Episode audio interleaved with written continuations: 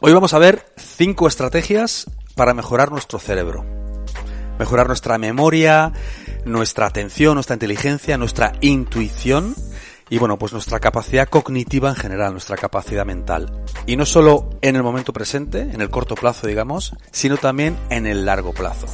Mejorar eso para cuando vayan pasando los años, mantener nuestra capacidad cognitiva e intelectual el mayor tiempo posible. Bienvenidos a todos, soy Jesús Sierra. Hola, saludos a todos, soy Isabel Belaustegui. Esto es Vida Potencial, la plataforma divulgativa donde hablamos de salud, de nutrición, de hábitos de vida saludables, de entrenamiento, de hábitos en general, no solo saludables, sino hábitos que nos hacen ser más productivos y tener una vida mucho más potencial, como dice nuestro, como dice el nombre de nuestra plataforma. Em, lo primero, como siempre, lo siento señores que tienen poca paciencia, pero tengo que hacer una llamada, tengo que hacer un call to action, ya que no tenemos patrocinadores en este podcast, por lo menos de momento, eh, hacer un call to action para que aquellos que quieran se den una vuelta por nuestra web eh, y pediros que os suscribáis, aquellos que no lo estéis aún, a nuestra lista de correo en vidapotencial.com una lista de correo donde podéis estar al corriente de todo lo que estamos haciendo, de todos los nuevos proyectos que sacamos. Y de paso que vais por allí, pues eh, vais a encontrar un montón de contenido que quizá no encontréis aquí en YouTube o en las plataformas de audio o en las redes sociales. ¿no? Hay un montón de artículos muy interesantes. Y, por cierto, que no lo he dicho antes, eh, si os suscribís a nuestra lista de correo, os podréis descargar gratuitamente el primer capítulo de nuestro libro sobre la dieta cetogénica y un PDF sobre, sobre los beneficios del omega 3, cómo tomarlos y un montón de cosas Sí. que escribió la doctora Belaustegui. ¿eh? Sí, una guía sencillita. Y bueno, además van a ver los cursos que tenemos, las guías, los libros. Sí, sí, en Vida Potencial estamos haciendo muchas cosas. Muchas cosas. El asesoramiento de pérdida de peso. ¿eh? Vamos a sacar muchísimos proyectos más, pero bueno, eh, ahí está el call to action de siempre. Neuroplasticidad, Isabel, porque todo esto que hemos dicho al principio de los, estas cinco estrategias que, de las que vamos a hablar ahora, están enfocadas a, pues, desarrollar o mejorar la neuroplasticidad, ¿no? Eso es, la capacidad del cerebro humano de moldearse a lo largo de toda la vida. Esa idea de que llegada a la edad adulta nuestro cerebro ya es lo que es y lo que va a ser para el resto de los tiempos, o como mucho va a degenerar, no es cierta. Tenemos una gran capacidad de regeneración, de moldeamiento para adaptarnos a los cambios externos e internos. Esta es la neuroplasticidad. Y haciendo cinco cositas muy sencillas, la podemos desarrollar, la podemos entrenar y eso quiere decir que vamos a ser más creativos, más inteligentes, más lúcidos, mm, vamos a tomar mejores decisiones, vamos a ejecutar tareas más rápido, con mayor destreza. Hay muchas capacidades aquí detrás. Sí, ahora se está hablando mucho de esto y hay un montón de gente muy lista, pues sacando, muy- no, no lo digo en el más sentido del término, lo digo de verdad, pues gente muy inteligente sacando grandes productos, pero nos hemos querido centrar hoy en cosas que todo el mundo puede hacer, que no se pueda nadie escudar en lo de que son muy caras o son complejas de hacer, no, son cosas que están al alcance de todos, ¿no? Eso es, porque es verdad que hay un tipo de entrenamiento específico de neuroplasticidad, eh, cursos especializados, em, ¿cómo se dice? Dispositivos, eh, técnicas de biofeedback, neurobiofeedback, es la eh, retroalimentación, es decir, saber cómo tienes una función determinada en un momento dado, hacer determinados entrenamientos, prácticas, para luego comprobar cómo esa función ha mejorado o no, se ha estancado. Esa es la retroalimentación, el saber qué está pasando con lo que hago. Eh, hay aparatos, aplicaciones, hay distintas estrategias que están fenomenal, muy desarrolladas, muy interesantes, pero cuestan dinero. Y como no queremos excusas en este lugar, lo que vamos a dar son cinco ideas básicas, gratis, para poder entrenar nuestra neuroplasticidad. Es decir, ser- entrenar nuestro cerebro. Eso es. Y ser más listos, tener más memoria, tener mayor capacidad de adaptación al entorno. Eso ¿eh? es. El cerebro está ahí para, para guiarnos en el entorno, ¿no? Entonces, Exacto, eso es. Y la neuroplasticidad otorga una ventaja evolutiva. Es decir, nos adaptamos mejor porque tenemos un mejor cerebro. No solo que pensamos mejor, no solo que somos más inteligentes en el concepto tradicional de la inteligencia, sino en todas las funciones cerebrales, de los que luego podemos hablar. Y eso nos hace adaptarnos mejor y con ello tener un mayor éxito, una mejor supervivencia y una eh, mejor eh, manifestación de nuestras habilidades potenciales. Ahí está. Sí. Ahí está. Bueno, empezamos. Sí. A ver, ¿cuál es la primera? La primera, algo que es muy evidente, quizá todos ya tenéis en la cabeza, es ver cosas nuevas, leer, escuchar audios en los que se da información que no conocéis, eh, ir a una exposición, estar con gente que nos cuenta cosas nuevas, el, el acceso a la novedad, a lo nuevo, a lo diferente. Salir de nuestra cotidianidad un poco, ¿no? Eso hace que el cerebro tenga que adaptarse. Puede ser, por ejemplo, tener conversaciones con gente con la que normalmente no hablaríamos o que no forme parte de nuestro, de nuestra esfera de interacción, por ejemplo. Sí. De hecho, claro, pensamos en leer, en estudiar, en apuntarnos a un curso o en seguro en un curso online o eh, en vídeo, en audio, pero es verdad que el estar con alguien que nos está contando cosas interesantes, por ejemplo, no tenemos ni idea de neuroplasticidad y en una fiesta conocemos a un neuro- neurocientífico. Háblame del cerebro, ¿de qué va esto? Para ti es algo completamente ajeno y eso, escuchar esa información empieza a moldear, a activar tus circuitos neuronales, tus eh, eh, patrones de eh, funcionamiento del cerebro, eso empieza a activar tu neuroplasticidad. Además, ya que has mencionado esto, recientemente se ha descubierto cómo las interacciones sociales, eh, y en particular en el momento de la adolescencia, que es un momento mm, de inflexión para nuestro cerebro en su desarrollo, eh, son muy importantes para el desarrollo de esta neuroplasticidad. El estar con personas diferentes, el tener que poner en práctica ciertas habilidades para hablar, para conversar, para escuchar, incluso para mirar, para identificar el lenguaje no verbal. Todo eso es y desarrolla neuroplasticidad. Mm. O sea que, por ejemplo, para gente que nos puede estar escuchando que tenga hijos adolescentes o preadolescentes, preadolescentes, exponerles al mayor número posible de escenarios diferentes que de cierta manera es como una casa que está llena de habitaciones y cuantas más puertas se abran y a más habitaciones distintas entre el chaval, pues mejor se va a desarrollar su cerebro, ¿no? Sí, mira, eso es. ¿Te ha gustado el ejemplo que he puesto? Me gusta mucho. Y luego, también quería decir una cosa, eh, o corrígeme si me equivoco, ¿eh? No se trata solo también de tener conversaciones con gente que puede ser intelectualmente muy, vamos a decir, exigente para nosotros, también puede ser alguien que aunque no sea, no tenga una conversación intelectualmente muy exigente, pero que sea alguien que hable de cosas totalmente diferentes a las que estamos acostumbrados, Sí. ¿no? Que puede ser Sí, sí. quien sea.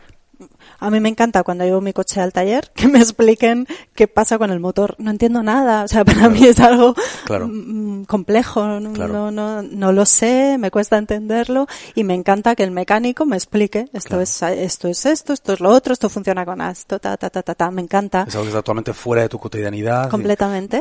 Eso es. Sí, sí, sí, Claro, sí. claro. Sí. Y no hace falta que esta persona sea premio Nobel en ingeniería mecánica, no sé qué. No, es alguien simplemente que es como tú, pero que en, en un entorno que es totalmente diferente, ajeno al que estás familiarizado a, con Eso el que es. interactúas con tu, con tu cotidianidad, ¿no? Eso en tu es. cotidianidad. Eso es. Mm. Si ya de por sí es enriquecedor escuchar a personas de ámbitos Mm. diferentes y que se dedican a cosas distintas y que nos hablan de mundos distintos, pues mira, aquí tenemos otro, una razón más, ¿no? De, eh, para darle ese valor que Mm. es un estímulo maravilloso para nuestra neuroplasticidad y es gratis. Exacto.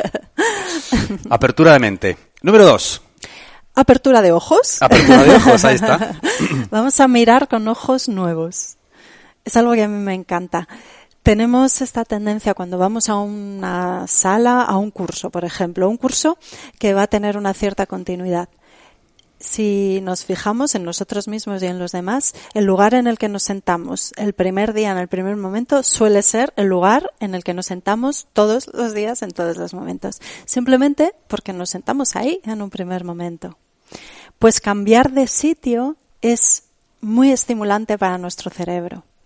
Cambiar de lado, por ejemplo, en un aula, si nos hemos sentado a la derecha el primer día, y eso hace que nuestros ojos se tengan que dirigir un poco hacia la izquierda, para ver la pantalla o al profesor, al siguiente día sentarnos en la zona izquierda del aula, porque eso va a hacer que nuestros ojos se dirijan parcialmente hacia la derecha. El eh, hacia dónde miran nuestros ojos estimula más un lado del otro, del, un lado del cerebro que otro. Y eso estimula distintos circuitos neuronales. Entonces, simplemente hacer eso, cambiar de sitio, ya hace que nuestro cerebro tenga que trabajar, le estimula, desarrolla nuevas rutas por las que transmitir la información. Mm. Y esto lo podemos hacer también en casa, sentarnos en distintos sitios de la mesa, que también es algo muy habitual, que cada uno tiene su asiento asignado o su zona del sofá o su sofá mm. Mm, de siempre. Pues cambiar de sitio de pronto te hace ver la realidad de una manera diferente y encima desarrolla tu neuroplasticidad. Eso es aplicable, por ejemplo, en nuestra cotidianidad, un montón de sitios. ¿no? Cuando vas al gimnasio siempre intentas utilizar la misma taquilla, o siempre te cambias en el mismo sitio, o si hay varios vestuarios siempre utilizas el mismo y entras de la misma manera, o el que coge el autobús, el que, perdón, para los, nuestros amigos mexicanos. El que utiliza el autobús como medio de transporte que siempre suele ponerse en el mismo sitio, ¿no? Todos, todos tenemos esa tendencia natural, ¿no? Porque al mismo tiempo el cerebro quiere como ahorrar energía también, ¿no? Y además porque nos da seguridad. Si nos sentamos ahí el primer sitio y vimos que no pasaba nada, ya sabemos que es una zona segura, así mm. que nos vamos a sentar ahí porque sabemos que no va a pasar nada. Claro. En el autobús, en el metro, en casa.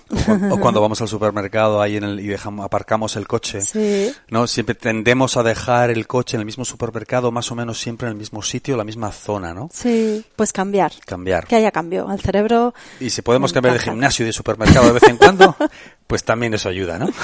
y de casa. y por ejemplo, cambiar los muebles de casa. Sí. Cambiar de sitio, quiero decir. No tirar los muebles y comprar muebles nuevos, que tampoco es mala idea si lo puedes cambiar con tu vecino de arriba durante dos meses. Mira, genial. ¿Eh? no, pero en serio, eh, modificar la posición de los muebles dentro de casa, ¿no? Sí. No tener esa rigidez mental de que la estantería siempre está ahí, la mesa siempre está ahí. Sí. Lo mismo, ¿no? Sí. Eso ayuda. Nos da flexibilidad mental. Eso es. Mm. Tres. Tres. Este nos encanta, yo creo que puedo hablar por los dos. Sí. Utilizar la mano no dominante. Es decir, la izquierda si somos diestros o la derecha si somos zurdos. No solo al escribir, es que para todas las eh, actividades cotidianas tendemos a utilizar la mano dominante. Pues empezar a utilizar la otra. Es un reto. Al cerebro le encanta o, le viene muy bien. No sé si le encanta o no, porque a lo mejor es un poco perezoso y estos cambios no le hacen mucha gracia. Pero para el cerebro es muy estimulante, es decir, le activa y le hace crecer y hacerse más plástico, tener retos, novedades y un entrenamiento cotidiano.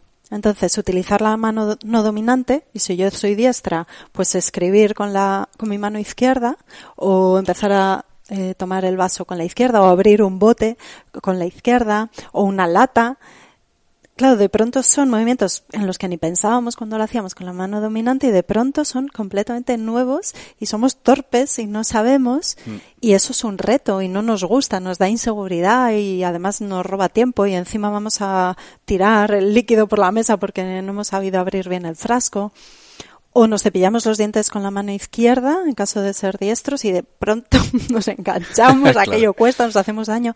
Es al principio, tenemos una gran capacidad de aprendizaje. Ese es el resultado de la neuroplasticidad, la memoria y el aprendizaje.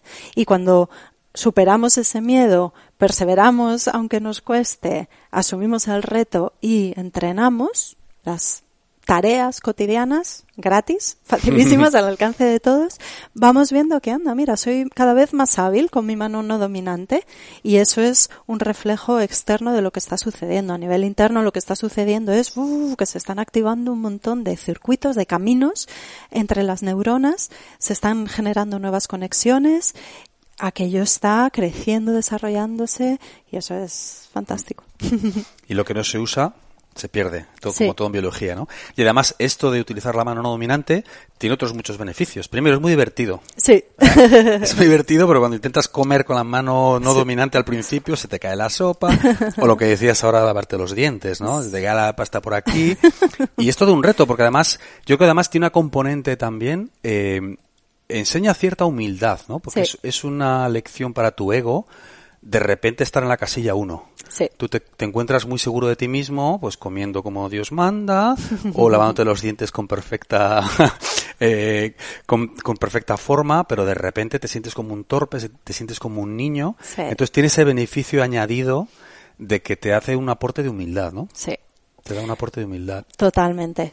Eso desde luego también cuando aprendes una actividad, pues a bailar, un deporte, es una lección de humildad, sobre todo siendo adulto, ser alevín de adulto cuesta muchísimo. Es duro. Es una gran lección de humildad. Te Ser- sientes ridículo y no sabes porque, claro, eh, sí, que los niños pequeños hagan esas cosas tan graciosas, tan torpes, sabes que están aprendiendo.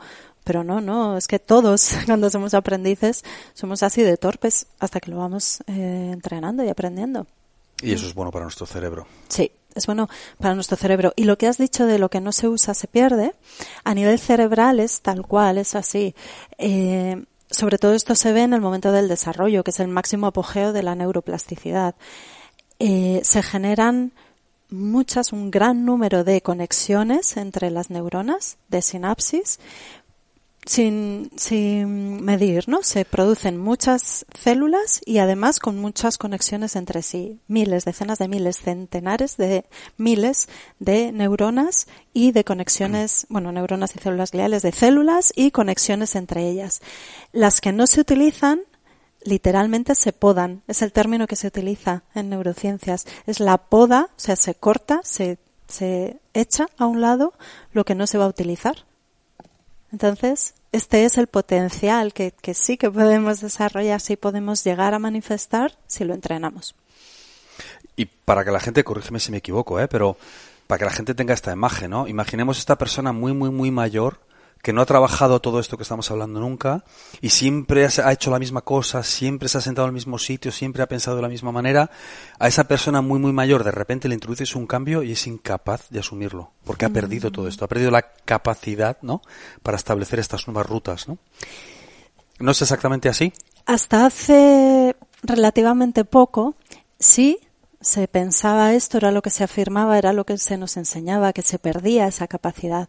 Lo que sabemos hoy en día es que la neuroplasticidad es una capacidad que se mantiene durante todo el curso de la vida de los humanos. Entonces, mm, Nunca es tarde. Nunca es tarde en absoluto y no vale como excusa tampoco poner la edad. Siempre tenemos la capacidad de desarrollar nuestros circuitos neuronales, nuestro cerebro. De hecho, hay estudios, por ejemplo, ahora me viene a la cabeza un estudio que se hizo en personas mayores, pero mayores, mayores de 70 años, ahora no recuerdo la media, pero eran 70, 80, pues estas personas con una rutina de las que ya se dice que que no hay nada que hacer, ¿no? Que, que, no van a desarrollar ninguna nueva capacidad. Y no, no, no. Entonces, se hizo una comparativa entre eh, juegos de habilidad mental, pues tipo crucigramas, sudokus, este tipo de cosas, o una rutina de ejercicio físico, salir a caminar todos los días. No era ponerse a hacer pesas ni cosas complicadas, era caminar a diario. Y lo que vieron fue que lo que hacía más inteligente a esas personas, es decir, lo que conseguía estimular el desarrollo de ciertas áreas del cerebro era salir a caminar. Esa actividad estimula un factor de crecimiento del cerebro, el BDNF, el factor de crecimiento derivado del cerebro, que favorece el desarrollo de nuevas conexiones entre las células del sistema nervioso y con ello mejores circuitos, mejores caminitos, mejores rutas por las que se envía y se recibe información. Eso en determinadas áreas del cerebro, en particular en áreas que estaban relacionadas con la memoria. O sea que caminar en personas mayores hace que tengan una mejor memoria y una mayor capacidad de aprendizaje. Increíble. Esto es otra, la cuarta estrategia que podemos hacer para mejorar nuestro Ah, o sea cerebro. que te has adelantado ya.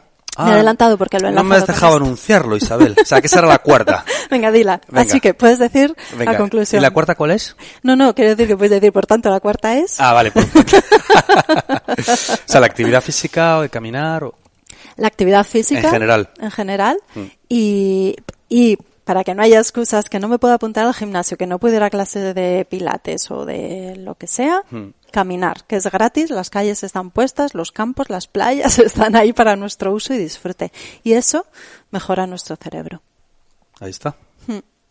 ¿Y la quinta entonces? Pues la quinta tiene que ver con esta y es ir por caminos nuevos. Mm. También tenemos esa tendencia a ir siempre por el mismo camino, al trabajo, a la tienda, a llevar a los niños al colegio, al gimnasio.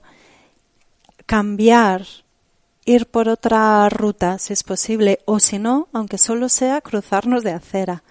Eso nos genera una, primero, esa incomodidad, el reto, el miedo, aunque sea solamente cruzar de acera, porque ya es ir por un camino por el que no hemos ido nunca. Ahí tenemos una memoria ancestral de "Pf, lo no conocido es peligroso mm, de base, porque puede salir un depredador que acabe con o sea que nosotros. hay hay ese, digamos, esa parte trasera un poco antropológica, psicológica, de que por eso tenemos esa tendencia a ir siempre por el mismo sitio. Claro, porque nos da seguridad. Y como decía, los tres elementos eh, fundamentales para que podamos desarrollar la neuroplasticidad son el reto, el- la dificultad, algo que supone una novedad que nos cuesta, y la perseverancia.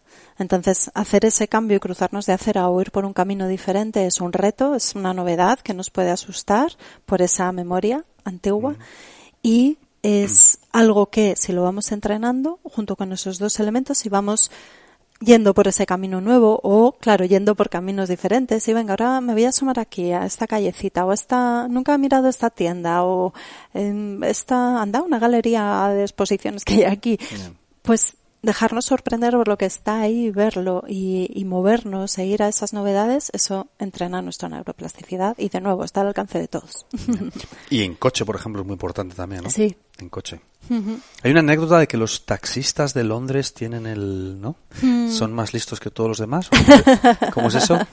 tienen más desarrollado el hipocampo, un área del cerebro que está encargada de la memoria y además de eh, tiene el hipocampo tiene una asociación, tiene conexiones con áreas del cerebro que tienen que ver con la orientación espacial, la navegación y lo que se ha visto es que los taxistas de Londres, son de Londres porque se hizo el, el experimento allí o la investigación allí, tenían un mejor desarrollo del hipocampo y tenían unas mejores habilidades en cuanto a la, a la navegación. Porque claro, estaban que- acostumbrados a distinguir eh, zonas, calles, circuitos por los que había que alcanzar otro punto. Lo que se usa se, se desarrolla. Lo que se usa se desarrolla. No, te quería, me había notado aquí preguntarte cuando acabaras. Claro, lo de ir por caminos nuevos, eh, ¿sería aplicable también en sentido figurado? Es decir, que esto enlaza un poco con lo que hemos hablado antes también. No solo ir por caminos nuevos físicamente cuando vamos de un punto A a un punto B regularmente y no ir siempre por el mismo camino o en coche o ¿no? Esto puede ser también figuradamente en el sentido de no ir siempre por el mismo camino e intentar pensar de manera diferente. o hoy voy a hacer el ejercicio de intentar pensar cómo, cómo razona alguien con el que yo no estoy en absoluto de acuerdo. Por ejemplo, ¿ese tipo de, ese tipo de estrategia tiene sentido o es una, o es una locura que estoy diciendo? Para mí sí tiene sentido. Eh, ahora, no hay estudios científicos que hayan hecho esta prueba, que yo, que yo conozca. Mm. Eh, entonces, desde un punto de vista científico se dirá que no tiene sentido. Pero desde un punto de vista fisiológico, neurofisiológico, tiene sentido, porque eso es estímulo, eso es novedad, eso es cambio, es un reto. Eso sí ponerte es un en el, reto. eso es un reto, ponerte en el lugar de eh, la persona que te cae mal y que piensa justo lo contrario que tú dirías y que te despierta esa respuesta visceral. Hacer ese esfuerzo mental, eso es un gran estímulo para el cerebro, seguramente. de intentar buscar, por ejemplo, argumentos que contradigan algo sobre lo que estás absolutamente convencido. Hmm. Voy a hacer el ejercicio de yo mismo contradecirme. Hmm. Eso tiene que ser buenísimo. Sí. Quizá no haya estudios, pero eso tiene que ser Sí. buenísimo para desarrollar la neuroplasticidad, estoy seguro. Sí. ¿No? La verdad es que hay muchas maneras ¿eh? de desarrollar neuroplasticidad. Aquí queríamos dar cinco solamente, sencillas y al alcance de todos. Pero es que hay muchas estrategias, desde luego aprender a tocar un instrumento, aprender una habilidad, a pintar, a dibujar. Si encima lo hacemos con la mano no dominante, más aún. Eh, cursos novedosos, por ejemplo eso de mecánica, de, de algo que esté totalmente fuera de nuestra área familiar, cotidiana, de trabajo, de pensamiento.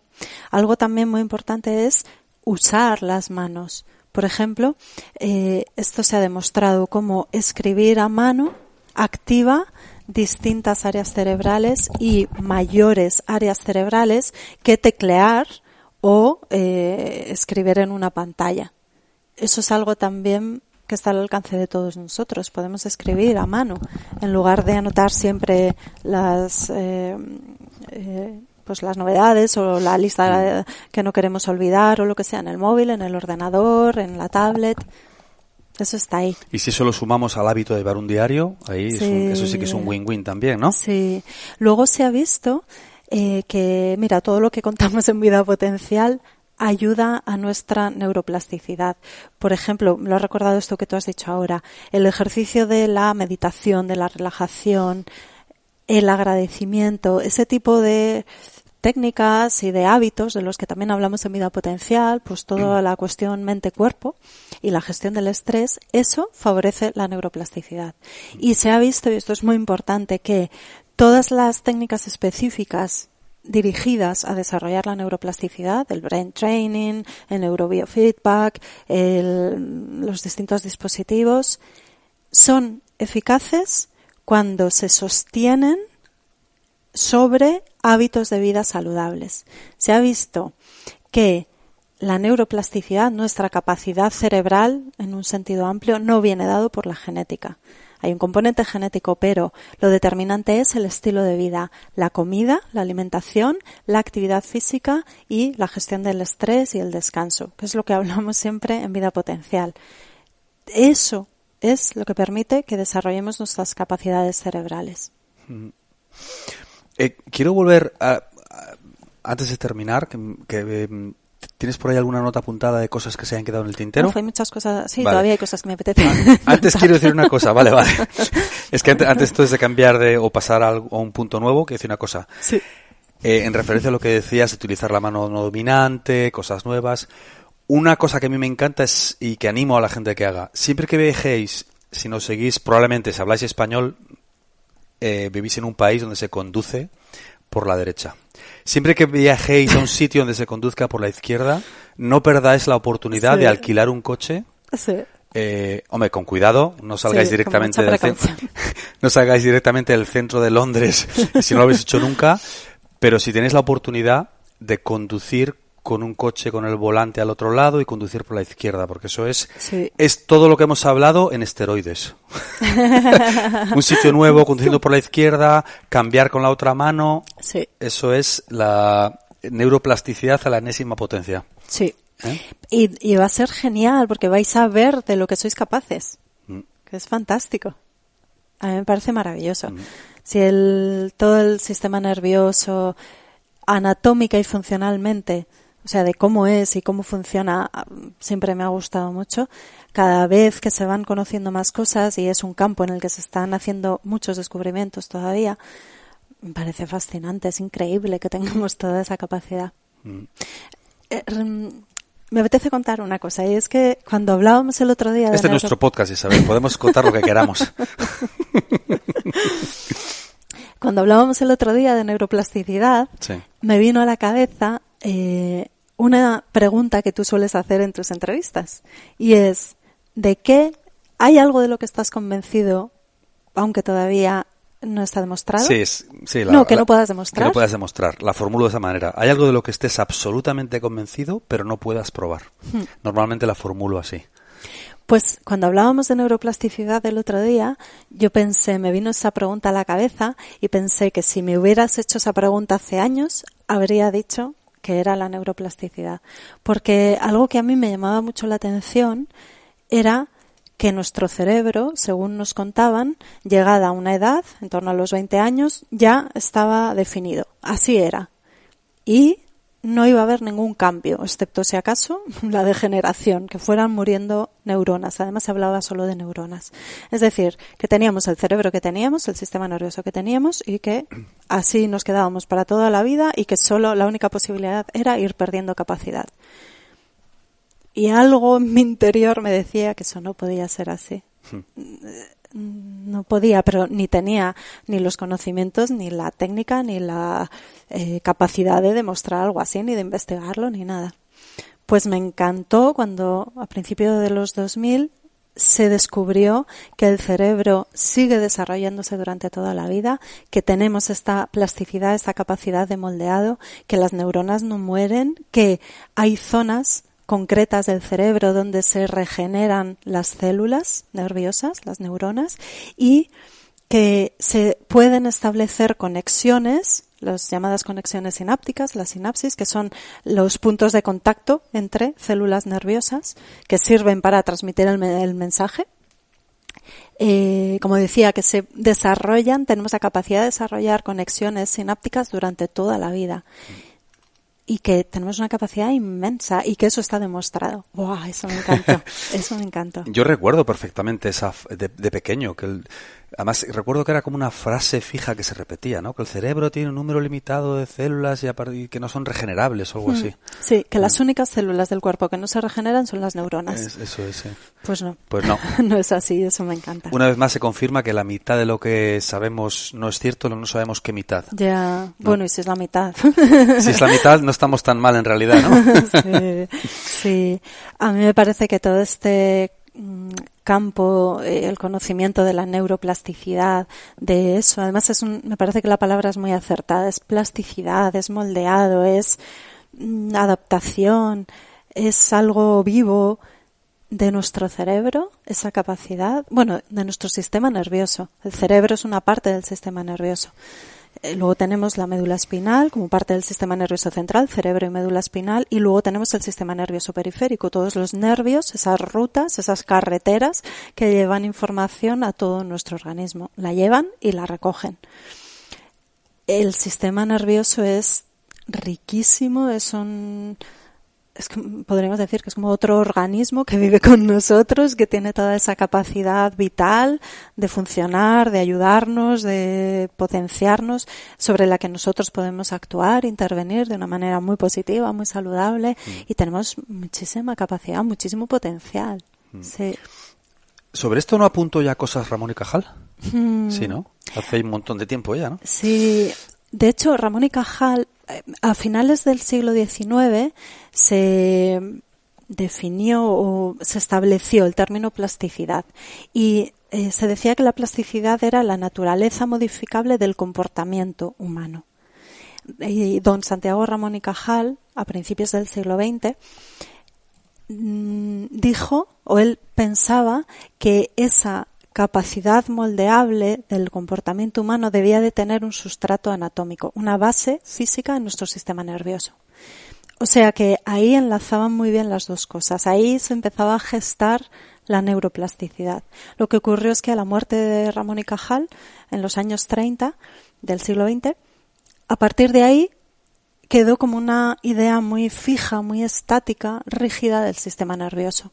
Y no fue hasta mediados y finales del siglo XX cuando se empezó a ver que había una cierta capacidad de regeneración de los axones, de las prolongaciones de las neuronas, que son unas de las células principales del sistema nervioso, y que había una capacidad de adaptarse del sistema nervioso a las situaciones cambiantes externas e internas en la vida, que no se llegó a establecer esa capacidad plástica más flexible, más abierta del sistema nervioso. Y ya el término de neuroplasticidad ya quedó, el término y el concepto ya quedó completamente aceptado a finales del siglo XX. La vida y el cuerpo humano es orgánico, ¿verdad? Sí, totalmente. Nada es rígido. No en, biología y en, el universo en realidad. Nada es rígido. Exacto. Nos gusta pensar que es rígido porque es más fácil de interiorizar. Y porque nos da más tranquilidad, más confort, ¿no? Esto es así, ya lo tenemos en una caja. Pero no es así, para nada. No, no. Eh, eh, quiero aclarar también ¿Por qué hablamos de neuroplasticidad o plasticidad neural y no neuronal?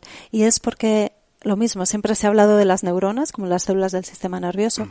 pero existen otras neuronas y los dos principales tipos de neuronas en el sistema nervioso son las neuro, ay, perdón, de los dos tipos principales de células en el sistema nervioso son las neuronas y las células de la glía, las células gliales. Y, y conforman un, como equipos de trabajo. La, la glía también se veía como un soporte físico, como bueno, un, una especie de, de, masa en la que estaban ahí flotando las neuronas y funcionando, que eran las células importantes del sistema nervioso. Ahora también se sabe que la glía, las células gliales, están haciendo un soporte fundamental para la vida y para la función de las neuronas. Las ayudan a, vamos, las ayudan, es una manera así sencilla, figurada, ¿no? figurada para que se pueda entender mejor. Ayudan a las neuronas a producir sus neurotransmisores, a llevarles nutrientes, a eliminar desechos, conectan con ellas para eh, mejorar la transmisión de los mensajes, hacen como equipos de trabajo, glía y neurona. Y esto es algo muy interesante también. Entonces, si dijéramos plasticidad neuronal, nos estaríamos refiriendo a la plasticidad, la capacidad de cambio y adaptación de las neuronas, nada más. Pero es plasticidad neural, es la capacidad de todo el sistema nervioso, de neuronas, de glía y de prolongaciones, conexiones sinápticas, etcétera, etcétera. Es un concepto más global también que aglutina todo. Mm. Eso es muy interesante. Es muy bonito el comprender esto porque también da mucha riqueza, ¿no? Mm, me vienen ahora varias cosas a la cabeza. Una es lo que has dicho antes, de una persona ya con una edad que ha estado siempre haciendo lo mismo, yendo por el mismo sitio, sentándose al mismo sofá, etcétera, etcétera. Así, cuando repetimos constantemente una acción o una manera de pensar, una ruta nerviosa, lo que hacemos es que en lugar de tener un camino tenemos un surco neuronal. Es un, una potenciación de una conexión entre neuronas que van transmitiendo el mensaje por el mismo sitio. La manera de transmitir la información el sistema nervioso es que eh, como si fuéramos pasando mensajes de unos a otros, ¿no?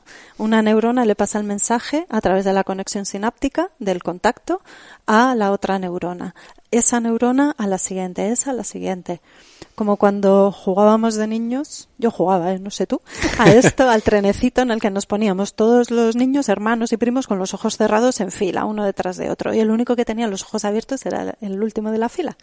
Entonces, íbamos conectados con las manos sobre los hombros del que teníamos delante. Y el que mandaba la orden de hacia dónde teníamos que ir era el de atrás, que era el que tenía los ojos abiertos. Entonces, según el mensaje que nos daba, pues si nos tocaba los dos hombros, o solo el de la derecha, o solo el de la izquierda, íbamos hacia adelante, hacia un lado, hacia el otro, parábamos.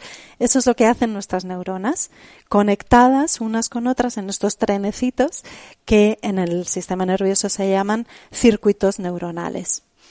Van conectados y van transmitiendo el mensaje para cumplir con las distintas funciones.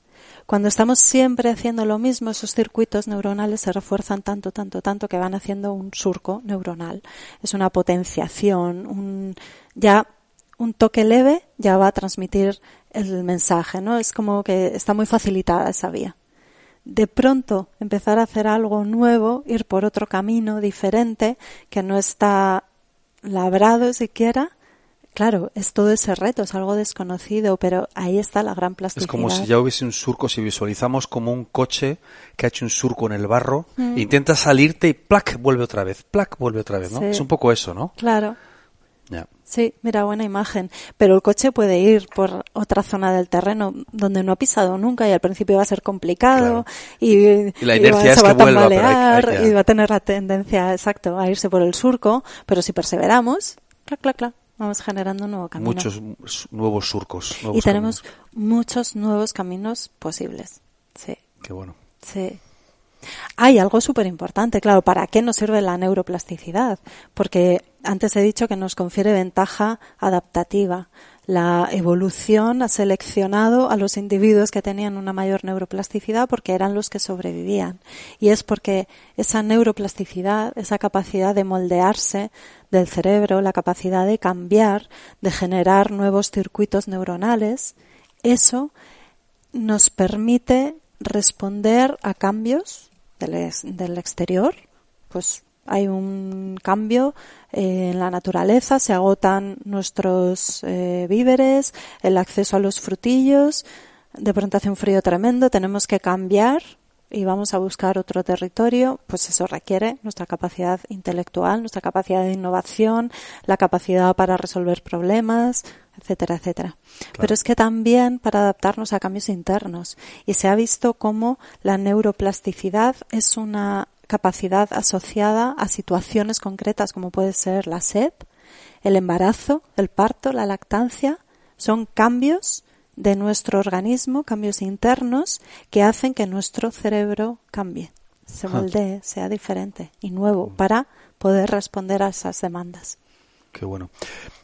Eh, quizá no hemos hecho suficiente hincapié en la importancia de cultivarlo para pues evitar cierta pérdida cognitiva con la mm. edad, ¿no? Esto es muy importante, ¿no? Demencia, Alzheimer incluso, ¿no?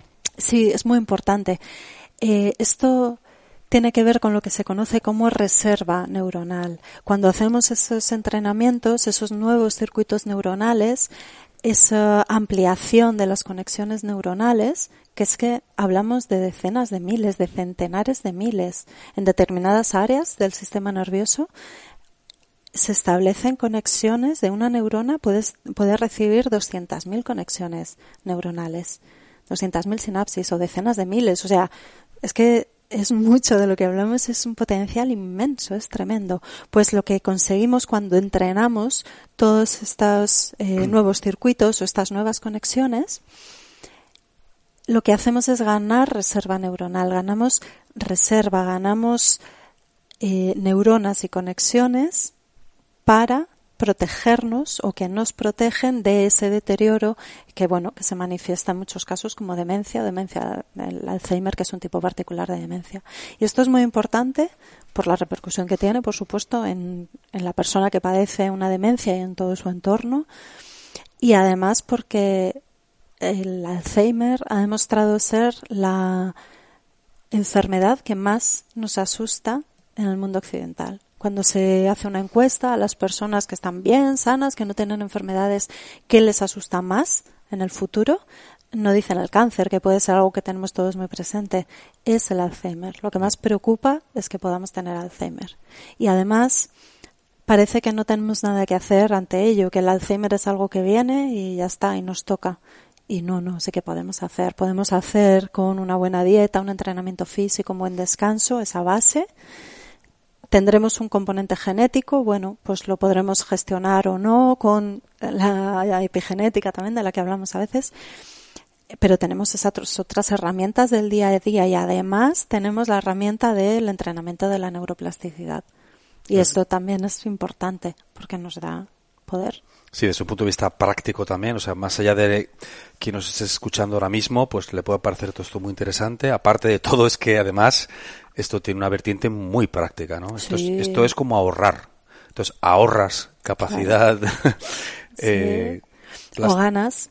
Mm. Ahorras y ganas. Ganas y la tienes ahí para cuando vaya saliendo, ¿no? Eso es. Qué, más tienes por ahí apuntado en todas tus notas, Isabel? que tienes un montón de notas hoy. bueno, por si no ha quedado claro, el, subrayar que la neuroplasticidad es la base de la memoria, del aprendizaje, de la respuesta a estresores externos e internos y también eh, de la reparación de lesiones. Se ha visto que microlesiones, lesiones de pequeño tamaño en el sistema nervioso, pueden ser reparadas de una manera espontánea gracias a esta capacidad que tenemos de neuroplasticidad. Esto ocurre, por ejemplo, cuando se obstruye o se rompe un capilar cerebral, por ejemplo, un capilar sanguíneo, que es un vaso muy pequeñito, muy pequeñito, muy pequeñito, de un, calibre, de un diámetro muy pequeñito. Pues eso mm, genera un daño microscópico, se puede ver a veces en técnicas de imagen, eh, pero lo importante es saber que con nuestra neuroplasticidad, con sentarnos en un sitio diferente, con utilizar la mano no dominante, con comer bien, con salir a caminar, con hacer técnicas específicas si podemos y queremos, podemos reparar también esas lesiones. Pues si te parece, voy a cerrar con una nota de mi, de mi obsesión que tengo por el mundo maravilloso que estamos viviendo porque vivimos en el mejor momento de la historia para estar vivos, con muchísima diferencia, aunque haya mucha gente que no esté de acuerdo con nosotros. Que es que eh, yo creo que desarrollar la neuroplasticidad va a ser cada vez más importante. Es incluso más importante. Es cierto que en un entorno antropológico era muy importante, porque si de repente eh, un grupo de humanos estaba sobreviviendo con tal recurso, ese recurso desaparecía, tenían que tener esa capacidad para cambiar pero tanto que se obsesiona la gente hoy en día con, con sus hijos, con las salidas de futuro y mm. con el trabajo que vayan a tener en el siglo XXI, vamos caminando hacia un mundo en el que va a ser un constante cambio. Todo va a ser cambio. Vamos a ser todos novatos en todo. Ahora aún, a día de hoy incluso, eh, ya casi en la tercera década del siglo XXI, todavía hay una pequeña brecha entre la gente más joven que es capaz de interactuar con la tecnología y con las cosas nuevas que aparecen y los que son algo más mayores y les cuesta un poco más.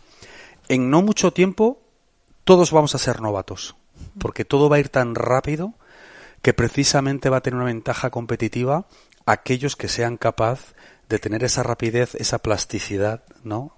neural esa capacidad de, de, cambiar, de adaptarse a las cosas nuevas y de asimilar información nueva. Y cuando uno está metido en la ruta esa del coche que veíamos antes, le cuesta mucho salir. Entonces, cuanto antes lo entrenemos, pues vamos, yo creo, esto ya es una opinión eh, de Jesús Sierra, pero yo creo que eso va a tener un efecto directo en, en la capacidad para disfrutar más de la vida en el futuro. Si somos capaces de asimilar nueva información y asimilar nuevos conceptos, nuevas ideas, mm. que cuando uno no tiene, eh, no ha trabajado todo esto que llevas explicándonos los, últimos 45 minutos, cuando uno no tiene eso es muy difícil, ¿no? Porque está metido en su ruta y yo, dame solo lo conocido, mm. dame, dime cómo hago esto, no me hables de nada nuevo, ¿no? Mm. Pero cuando desarrollamos esa capacidad, también desarrollamos pues la habilidad para asimilar nueva información y adaptar nuevas ideas. Y esto es fundamental, porque lo que nos viene en las próximas décadas es todo nuevo. Vamos a ser todos novatos en todo. Sí. Sí. Pues mira, eso me trae una idea a la cabeza y me gustaría acabar con esta cita de Ortega y Gasset, que dice, la vida nos es dada, pero no nos es dada hecha.